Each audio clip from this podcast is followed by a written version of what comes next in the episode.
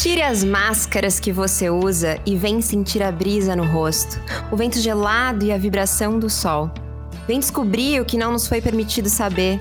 Vem transcender, vem transformar, vem descobrir e abraçar a nova você. Seja muito bem-vinda à Louva Deusa. A sexualidade diz muito sobre nós. Ela faz parte de um processo simbólico e histórico que dá forma a quem somos e como vivemos. A expressão da ética que nos permeia, da moral, da cultura e de como nos relacionamos também está ligada a ela. A forma como nosso corpo cuida e manifesta toda essa energia depende de muitos fatores que se relacionam diretamente com as experiências de cada ser e com a época e cultura em que está inserido. Na nossa história, a relação entre sexualidade e espiritualidade se deu nos mais diversos moldes, a consciência de que essas narrativas existiram de um modo tão plural é essencial para que a gente comece o nosso papo de hoje. Mas fica tranquila, eu não vou me aprofundar em todas as organizações sociais que já vivemos na humanidade. Mas só queria lembrar o quanto que a gente carrega anos de gerações que praticavam rituais sagrados e que viam o corpo não como um obstáculo, mas como uma forma de conexão para a evolução espiritual. Nós possuímos essa bagagem dentro da gente, mas como eu já alertei aqui, o rumo da história é diverso. E assim como a gente tem o registro do sexo como um ritual de despertar, também temos estampado na nossa história uma visão bastante diferente pelas religiões patriarcais. No cristianismo, por exemplo, o sexo era meramente reprodutivo e a sexualidade era deixada de lado com o desincentivo ao conhecimento do próprio corpo e do prazer. Nós, pessoas nascidas num corpo com útero, já fomos vistas nesse caminhar histórico como a completude da deusa. Mas hoje, a maioria de nós está distanciada dessa realidade. Estamos longe da conexão espiritual ligada à sexualidade e somos incentivadas a continuar assim. Como humanidade, carregamos essa jornada inteira que transpassa gerações e que vai além das nossas vivências. Essa investigação ultrapassa a mente e o racional. Mas será que temos consciência de toda a potência que mora aqui dentro da gente? Vamos adentrar nesse tema e com convidadas cheias de conhecimento sobre o assunto. Então eu quero dar boas-vindas a Caroline Amanda, pesquisadora multidisciplinar, fundadora da Ionidas Pretas e mestranda em filosofia na UFRJ. Seja muito bem-vinda. Ei, muito obrigada. É uma honra estar aqui com vocês. Nossa, eu estava pensando nisso. Estou muito honrada de te receber. Acompanho também o seu trabalho há bastante tempo. Muito legal poder trocar contigo hoje. E a mesma coisa, porque eu também acompanho a Elisa, adoro o Instagram de Elisa, então vou apresentar para vocês. A terapeuta Elisa Marcelino, que trabalha com a sexualidade sagrada. Seja muito bem-vinda. Ai, muito obrigada, viu, pelo convite. Eu estou muito lisonjeada em estar participando dessa roda de conversa com vocês e eu sei que vai ser incrível. Então, Gratidão pelo convite. Vambora! Vambora! então já vamos começar começando. Carol, eu queria saber como que é, você acredita que a sexualidade se encontra com a espiritualidade, já que é esse tema a gente já começa no cerne da questão. Vamos lá. Eu acho que uma coisa não se dissocia da outra, né? Na verdade, a gente tem uma experiência contemporânea na história da humanidade em que a sexualidade foi dissociada da espiritualidade. O espírito atua através da energia sexual e a energia sexual alimenta o espírito. Então, é uma coisa só. Então, acho que o, o, grande resgate dessa sabedoria é se compreender como uno, né? Por isso é uma prática integrativa. É integrativa porque tem o compromisso de integrar todos os fragmentos que o Ocidente compartilhou, né? Compartimentou, na verdade. Então, se é para, se é possível responder de maneira sucinta, é justamente isso. O espírito, né, é a tônica do sexo e da energia sexual. E a energia sexual é a manifestação mais poderosa que o ser humano pode acessar, porque só através dela é possível gerar uma outra vida. Então, é uma consonância, uma confluência, não, é, não há dissociação. Eu super concordo com você. E é incrível isso, porque a gente vê que aqui no Ocidente, a gente vê que para viver uma espiritualidade, a gente tem que negar a sexualidade a todo custo. né? Então, e eu acho muito engraçado isso, porque quando a gente vem falando então dessa busca espiritual, a gente só pode trabalhar então do coração para cima. E no entanto, o que a gente mais busca é o vazio, é o pulsar ao desconhecido para então acessar informações que são de um plano mais sutil. Só que o que a gente mais nega é onde está mais cheio e é onde a gente mais precisa trabalhar. E é muito doido a gente pensar isso, porque da onde que todo mundo veio? A gente veio do sexo, a gente não veio do Espírito Santo. Talvez ele possa ter ajudado, dado um tapinha na hora lá, né, do vai e vem, para a gente encarnar aqui nesse corpo. Mas a gente veio do sexo. E não tem energia mais bonita, né, de criação e destruição para a gente estar tá aqui. Então, quando a gente começa a destruir para poder criar, e a gente vai permitindo que isso haja uma fluidez dentro desse canal, a gente vem acessando, então, toda essa espiritualidade que é a nossa origem, o sexo, e também o nosso destino, especialmente quando está conectado com o nosso sentir, o nosso coração e a nossa consciência. E daí a vida fica muito maravilhosa, porque ela fica conectada com a gente, e a espiritualidade já não é mais fora, mas dentro, é diretamente nós, esse espírito, conectado com o todo, e não fragmentado, né? Adorei essa fala, Carol. Nossa, incríveis. Gente, já estamos super profundas aqui nesse, nesse papo. Evoluímos muito rápido, tão rápido que eu já vou até fazer uma pergunta que eu faria depois, na verdade, que é o seguinte: a gente, então, pelo que vocês vêm trazendo, realmente existe essa negação do sexo, né? A gente não se dá conta quão lindo e quão potente é que através de um encontro de dois corpos que através dessa relação, dessa energia, dessa potência, a gente dê frutos, né? A gente consiga trazer seres humanos ao mundo. Essa fala de vocês foi realmente muito forte, assim. Mas, ao mesmo tempo, né, logo no início do programa, eu fiz um apanhado geral para a gente lembrar da história, né? Que a gente tem, né, que é marcada por muita, muitas culturas e entendimentos diferentes sobre a sexualidade. Mas aqui focando nas mulheres, vocês acham que como a gente vive a nossa sexualidade, né, é reflexo das gerações que vieram antes? Tem alguma sintonia aí com a nossa ancestralidade? E se tem, como é que a gente consegue não sei se a palavra é se libertar, mas talvez dar lugar, acolher e poder seguir a nossa própria, a nossa própria história com a sexualidade. É, é um desafio, né? Você me apresentou como é, uma pesquisadora multidisciplinar e eu gosto muito dessa ideia do multidisciplinar porque é, o específico, né, o especialista é um produto do Ocidente também, né? O Ocidente produz especialistas e a prática integrativa de vida, né, portanto o mundo holístico e holístico vem de holos, portanto olhar integral é quando a gente faz um pouco de muita coisa ou faz muito de muita coisa e se compreende nesse lugar muito confortavelmente. Então isso é importante. Eu estou dizendo isso porque eu sou terapeuta menstrual, né? Então, como terapeuta menstrual, eu atendo todas as mulheres, todas as etnias, classes sociais e atendo todas as pessoas menstruantes que não se identificam, né, com o gênero feminino, né? É Ione das Pretas, mas eu atendo todas pessoas.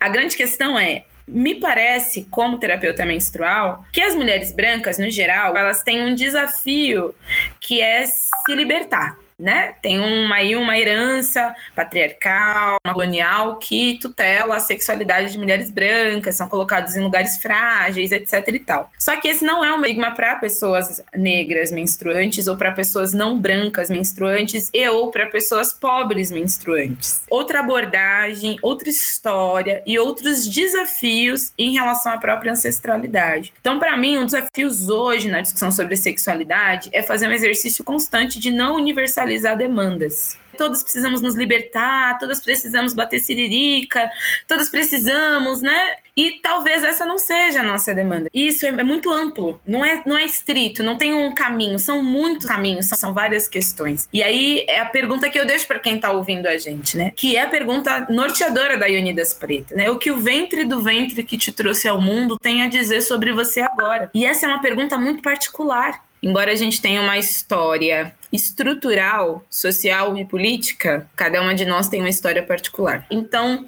eu prefiro deixar a questão do que trazer uma resposta, até porque eu não tenho nenhuma condição de responder objetivamente isso que é tão amplo, sabe? E é isso que você falou, né? É, o que, que o ventre que te trouxe ao mundo tem a dizer? Nossa, isso é muito potente, né? E aí você traz pra gente o quão individual é esse processo. E aí eu queria perguntar para Elisa se é tão individual esse processo, eu consigo, através da minha experiência com a sexualidade, me conectar com o meu eu maior, ou, enfim, com aquilo que está dentro de mim, com a minha essência, com aquilo que eu preciso? Como?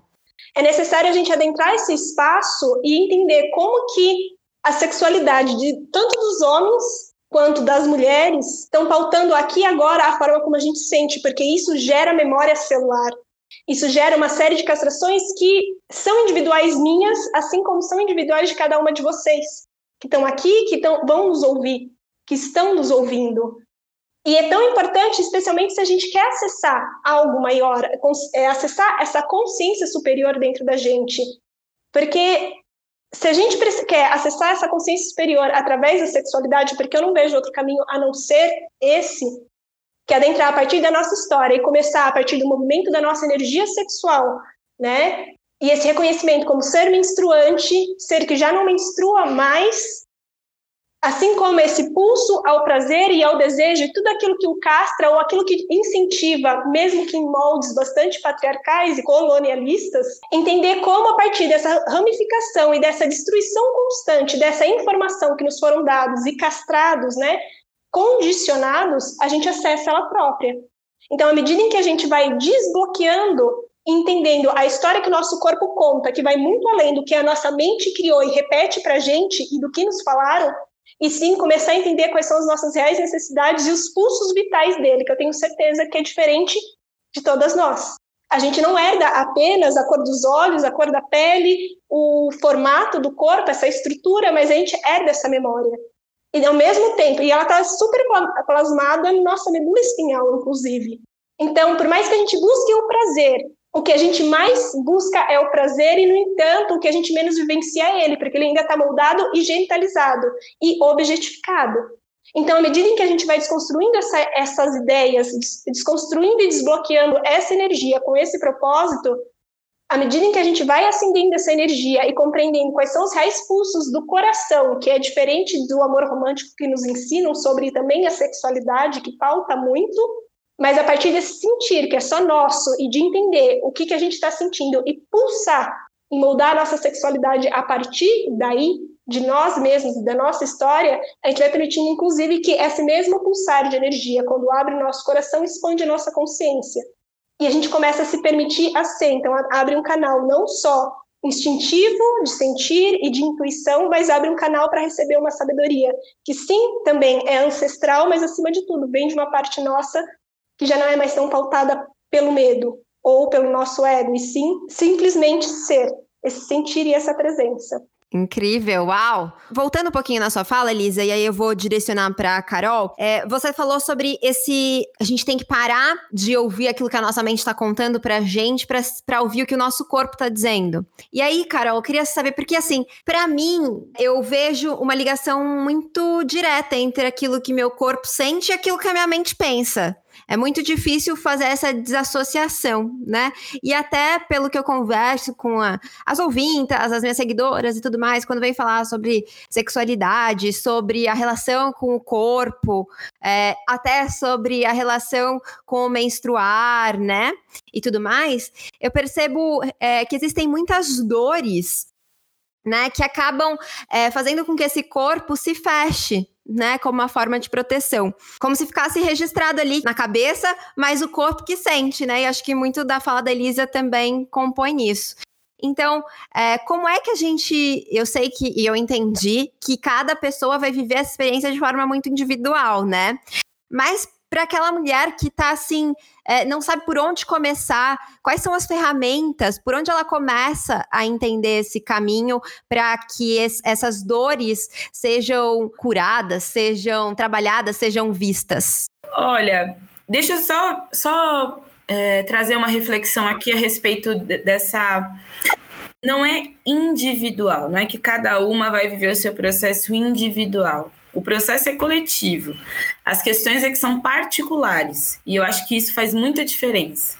A gente vive tudo coletivamente. E a, palavra, e, e, e, a coletividade é muito poderosa quando se trata de, de seres vivos, né? De todos os seres, sobretudo de seres menstruantes. Né? Então, a gente está sempre coletivamente. A grande questão é que as experiências são particulares, e essas particularidades é que não podem ser sublimadas em nome de bandeiras, é, que muitas vezes sufocam experiências particulares que precisam urgentemente ser visibilizadas para a cura de, é, de linhagens inteiras. Porque a gente nunca é sozinha, a gente é sempre um clã sempre muitas. Então, quando uma particularidade é silenciada, uma linhagem inteira de centenas de milhares de mulheres são silenciadas juntas. Entende? Quando eu falo de particularidade, eu falo de experiência particular coletiva. E eu não falo de uma experiência individual, individualizante, né? VIP. Porque o Ocidente gente para essa coisa do individual. Eu acho que a gente quis dizer as mesmas coisas com palavras diferentes, mas foi muito importante a sua colocação. Bom, posto isso, o que, que eu sinto, né? E pensando um pouco no que a Elisa muito, aliás, do que a Elisa trouxe e dessa experiência aqui de troca, é que tem uma, alguns pressupostos que precisam estar bem evidentes para a gente. Primeiro, que a Elisa fala desse lugar do vazio, esse lugar do coração para cima, né? Eu até tiraria o coração do, do jogo, Elisa, e diria que o Ocidente pensa da garganta para cima. O Ocidente é aquele que exprime e expressa algo que está completamente racionalizado, né? A gente é, a gente tem herança aí do iluminismo, a gente tem herança aí dos homens hétero ou né, brancos, etc. e tudo mais, que falam com a cabeça, tanto a cabeça do pênis quanto a cabeça a cabeça. E essa é a orientação, é falocrática, é linear, e isso é que está causando em todas nós, inclusive todos nós, todo, inclusive neles, um grande fosso é, psicoemocional, biopsicoenergético e também espiritual, se a gente quiser trazer essa categoria, que inclusive é o tema do nosso, nosso encontro de hoje. Então, eu acho que isso é muito, muito poderoso. Todas as vezes que a gente se posiciona estritamente racionalizante, a gente está fazendo a negação da nossa integralidade. Portanto, a gente está frágil, a gente está só atuando com metade ou parte de nós. É, como alguém de axé, né? A gente tem na filosofia urubá, na filosofia de Ifá, na filosofia de candomblé, enfim, uma, uma orixá, uma iabá, que chama-se Onilé. Onilé é a própria terra, e ela sempre foi saudada. Inclusive tem o Itã, Itã significa história, né? Algo desse tipo. Que diz que é isso, Onilé recebia muitos presentes, né? A gente dança para a terra, a gente não dança para o céu, a gente rebola até o chão né? Por que, que a gente rebola até o chão? Porque é para a terra que a gente se abre, porque é a terra que dá comida para gente, porque é a terra que dá toda a nossa subsistência. É da terra que brota o primeiro fio de água, né, da nascente até escorrer a cachoeira e até desaguar no mar. Então a terra tudo dá. Então as sociedades não ocidentais, elas cultuam a terra e a terra é mulher. E a gente se abre para a terra, abre o ânus, abre a vagina e dança até o chão saudando a terra. Então, por que, que eu comecei falando desse ocidente que está olhando para o céu, da garganta para cima, e desse outro lugar que está chamando para uma, uma outra reflexão? Então, partindo desse pressuposto, se você não acredita em nada desse negócio de Kundalini, se você não entende nada que a gente está falando, mulher rebola para a terra, se abra, Entende? Experimente o que é o que suas ancas têm a dizer. Perceba quantas mulheres da sua família dançam. Perceba o que o movimento traz. Se o movimento te traz choro, se o movimento te traz riso, se o movimento te traz agonia. Se, o, que, o que o seu corpo, ao se movimentar, movimenta dentro de você. Perceba se você sente vergonha, se você sente medo, se você sente angústia, se você sente prazer. Certamente a manifestação dessas ancas, né, esse movimento contrário ao que o Ocidente prega, né, de olhar para Deus, para cima, para o alto, etc., vai trazer respostas, porque no fim e ao cabo a gente está relembrando algo, a gente não está aprendendo algo. Eu tenho certeza que esse podcast é um podcast de é, ativação de memória. Apenas isso, né? Eu acho que eu, Elisa, vocês que nos convidaram, fizeram esse exercício a partir de um elemento é, educacional, né? Vamos partilhar saberes e é incrível. Mas essa partilha de saber não começa comigo, não começa com a Elisa de jeito nenhum e nem parará em nós. Quantas pessoas menstruantes estiverem na Terra, tantas delas retornarão esse saber. Entende? Então, a gente está sempre relembrando. Então não tem muito assim, o que fazer? Compre tal coisa. É óbvio, tem uma indústria aí super gourmet. Eu escrevi um, um texto na Le Monde Diplomatique falando sobre o cuidado e a crise do cuidado, e eu cito esse grande business do autocuidado, né? Completamente gourmetizado, completamente capitalizado e tal pelas mesmas pessoas de sempre, diga-se de passagem. E aí, é, eu poderia dizer, compre o Ione Egg, faça vaporização, paga 300 reais num banco. Gente, não precisa fazer nada disso, sabe? Lembra de dançar, lembra de pegar um olhinho, fazer uma massagem na vulva, lembra de anotar como você se sente em cada período da fase menstrual lembra de, de escrever como que tá sendo a sua experiência sexual. Nossa, a gente perdeu esse hábito. Se não quiser escrever, faz um áudio no WhatsApp, faz um grupo com você mesmo. Putz, sair com a pessoa ontem, foi sensacional. E depois vai ouvir como é que foi isso. Isso é terapêutico, faz você entender que, pô, três vezes sair com essa pessoa foi incrível, mas depois eu fiquei três, quatro dias deprimida. O que, que será que acontece toda vez que eu transo com essa pessoa? É, porque eu já gravei três áudios antes e eu já retornei nos três e eu já sei que tem alguma coisa que acontece que não é legal. Porque a energia sexual também é sobre isso. Né? Ela é sobre uma troca que precisa ser consequente. E eu não estou tratando a sexualidade de maneira moralizante ou moralizadora. É apenas sobre autorresponsabilidade. Se é para dar uma dica, a dica é: não compre nada até que você se conheça, pelo menos um pouquinho. Aí depois, se você quiser comprar, incrementar, contratar serviços e afins, faça isso. Mas a dica é não compre nada, não fica usando de muleta um monte de kit de autocuidado que depois vai ficar tudo guardado e você não vai saber nem como usar. Gente, as mulheres não estão sabendo usar as coisas, estão comprando, comprando, comprando. Tá um negócio esquisito, não façam isso com vocês, se experimentem. Vai dar, vai dar melhor, vai ser melhor assim. Maravilhosa. Meu, você é incrível, mana. Que incrível, assim. Eu me identifico muito na tua fala. E é isso. Acho que enquanto a gente não entender como que a gente funciona e aquilo que a gente está sentindo, e a partir de coisas tão básicas e que definem tanto o nosso dia a dia e a forma como a gente se relaciona com esse corpo, não adianta às vezes a gente querer esperar também, às vezes, curas milagrosas, pílulas mágicas que, ó, você vai fazer isso, amanhã teus problemas acabaram. Meu amor, não é assim enquanto, inclusive enquanto papel de terapeuta, eu não posso prometer para ninguém, ó, você vai fazer essa respiração, dar uma chacoalhada, mexer a cabeça e tua vida vai resolver. Não posso nem prometer que você vai ativar a tua Kundalini, porque isso leva tempo. Há uma história aí guardada no teu corpo que enquanto você, inclusive, não der permissão para si mesma acessar, olhando em coisas tão básicas, que é uma coisa que o nosso próprio corpo já sabe. Tem uma coisa que eu gosto muito, que uma mestra minha fala, que é essa de ela falou assim, gente, aqui a gente não está inventando nada de novo. A gente só está tentando abrir espaço para que você consiga ouvir uma coisa muito básica e muito simples, que é o teu próprio corpo, esse animal que te habita e que precisa se expressar. Então aqui a gente não vai fazer nada além milagroso ou fantástico que teu corpo já não saiba fazer naturalmente.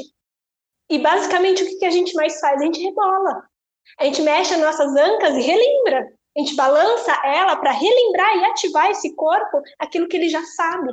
O que tantas e tantas né, sociedades muito antigas já sabiam.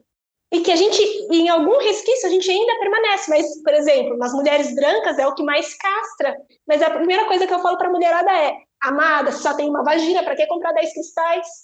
Você está gastando dinheiro? Para quê? Se um cristal, se você usar, souber utilizar bem e com consciência, vai te transformar. Mas essa transformação não está acontecendo porque o cristal tem todo esse poder e ele é mágico. Sim, ele é incrível, eu gosto. Né? Pessoalmente, eu gosto. Mas se você não se dá permissão, nada acontece. Então, antes de mais nada, antes de adentrar esse mistério que a vida é, a partir de várias vertentes, começa a olhar para o teu corpo e entender que não existe profano nem sagrado, que ele já é sagrado só por ele existir. Então, é habitar esse corpo com presença e consciência. E isso não é algo que você pode sim assistir várias palestras, pode fazer vários cursos, pode fazer várias terapias, mas enquanto você não abrir esse espaço dentro de você, entender o que está passando por ele, não tem santo que faz milagre. E nem é para ninguém fazer milagre, porque a gente precisa tirar essa ideia de que o milagre quem vai operar é o outro, é o guru, é o terapeuta, é não sei quem. Entender que existem ferramentas que podem ajudar, Portanto, o que? Você já começa a reconhecer que o milagre e toda a cura que tá, você tem o potencial de acessar já está dentro de você. Daí o resto se tornam ferramentas que te ajudam. No entanto, transformar essa relação de dependência, que só esse caminho, só o cristal, só é, o tantra, só o neo tantra, só essa massagem, só isso, pelo amor, né, gente? Acho que a gente precisa começar a desmistificar e entender que o mais importante é a gente com a gente. O resto vai ajudar? Pode até ajudar, mas quem dá essa permissão somos nós. E a Carol falou uma coisa é, super importante, né? A gente trazer isso do, do rebolar, de, de ir até o chão, de se mexer e nós mesmas entrarmos em contato com a gente, né? com a nossa sexualidade, mas é com tantas dimensões do nosso ser, né? Esse movimento que aparentemente é tão simples, né? Eu fiquei lembrando, Carol, de que eu no exercício, eu não tinha tanta conexão assim por exemplo, eu tinha uma dificuldade muito grande de pensar em divindades, é, coisas assim. Era uma, uma questão minha. Mas é, no exercício que eu fiz é, num trabalho de desenvolvimento do ser, que eu faço, enfim, comecei a fazer algumas visualizações e toda vez que eu pensava em, em uma conexão, assim, meio que não consciente, não era eu mesma que estava querendo ir ali, mas a imagem que me vinha era de, de descer realmente. Não de descer o meu corpo, mas eu sentia uh, como se eu estivesse me transformando na terra. E desde então, todo o meu mergulho de conexão, ele acontece indo para baixo. Então, quando você falou, eu falei, nossa, faz todo sentido, é óbvio, né? As suas falas, elas conectam com a gente de um jeito que a gente sente profundamente. Então, eu acho que depois de passear por esse longo caminho maravilhoso, cheio de descobertas, a gente vai transcender e transformar. E aí, agora eu queria pedir uma mensagem, assim, pra gente encerrar. O que vocês gostariam de deixar para as nossas ouvintas, Carol? Olha, na academia, esse lugar, né, referenciado e tal, e que eu gosto muito, viu? Tem uma galera que fica falando que não é da academia, eu acho incrível. É, acho incrível porque é a primeira oportunidade que alguém da minha família tem de receber dinheiro para estudar. Então eu acho ótimo. As bolsas que eu ganho, os lugares que eu fui por causa da universidade, enfim. E na academia tem um filósofo que é o Nietzsche, e ele diz o seguinte, né, que ele não acredita num Deus que não saiba dançar. O Nietzsche me parece ser um dos primeiros filósofos é, europeus a denunciar né, as fragilidades da Europa, as fragilidades da racionalidade, as fragilidades e as inseguranças do homem hétero. Eu gosto muito do Nietzsche, ele é um, uma personagem na filosofia que me parece um delator de dentro, sabe? E eu acho que tem muito a ver também com esse movimento contemporâneo, né, de é, mulheres brancas que, que fazem esse exercício de convidar outras mulheres para falar sobre questões dessa natureza que é íntima, é sexual e é tão potentemente política. Né? É, é, a gente não fazer a dissociação da praxis política no exercício da intimidade ou do exercício político na intimidade, enfim, essa, essa dialética tão poderosa. E eu, eu, o meu convite é, que é para que as pessoas que nos ouvem, né, as ouvintas, conforme eu aprendi hoje aqui, te ouvindo falar, que elas duvidem dos deuses que não sabem, não sabem dançar. Que elas duvidem de pessoas que a gente precisa ser crítica, assim, acho que tá faltando criticidade, embora eu tenha opinião sobre tudo, por conta das redes sociais, crítica substancial tá em falta.